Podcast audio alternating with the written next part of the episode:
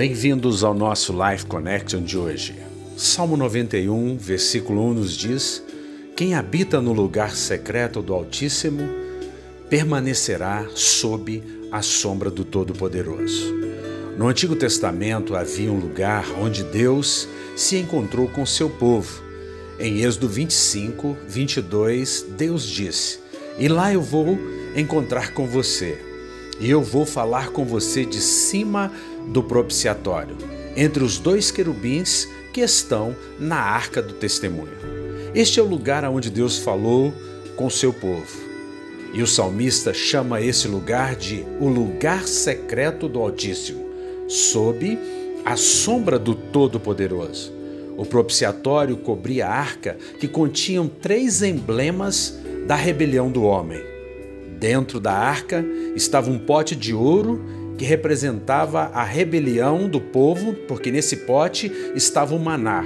Deus então mandou colocar ali, porque quando Deus mandou o maná dos céus, o povo blasfemava e dizemos, diziam: Não queremos esse pão vil. Lá dentro também da arca estavam as duas tábuas de pedra, nas quais Deus escreveu os dez mandamentos, que representa a rebelião do homem contra o padrão instituído por Deus. E também lá dentro desta arca, debaixo do propiciatório, estava o bastão de Arão, que representa a rebelião do povo contra a autoridade de Deus. É fato que uma vez por ano, no dia da expiação, o sumo sacerdote aspergia o sangue de um animal sobre o propiciatório, a fim de fazer propício, propiciação pelos pecados de Israel. É certo que hoje nós não fazemos isso, porque nós entendemos que Jesus é o nosso propiciatório.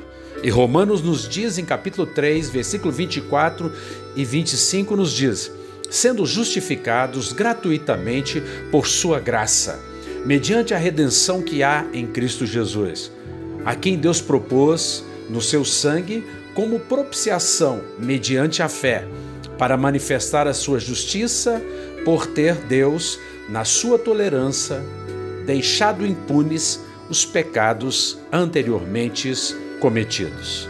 Nós não temos dúvida que Jesus é o nosso propiciatório. Ele é o nosso ilasterion, a palavra do hebraico. Ele é o nosso propiciatório. Então Jesus fez propiciação de uma vez por todas pelos nossos pecados e, portanto, nós podemos nos achegar ao trono da misericórdia e alcançarmos favor de Deus. Que você pense nisso, que você viva não pelos seus méritos, mas pelo precioso sangue de Jesus que fez propiciação de uma vez por todas pelos nossos pecados.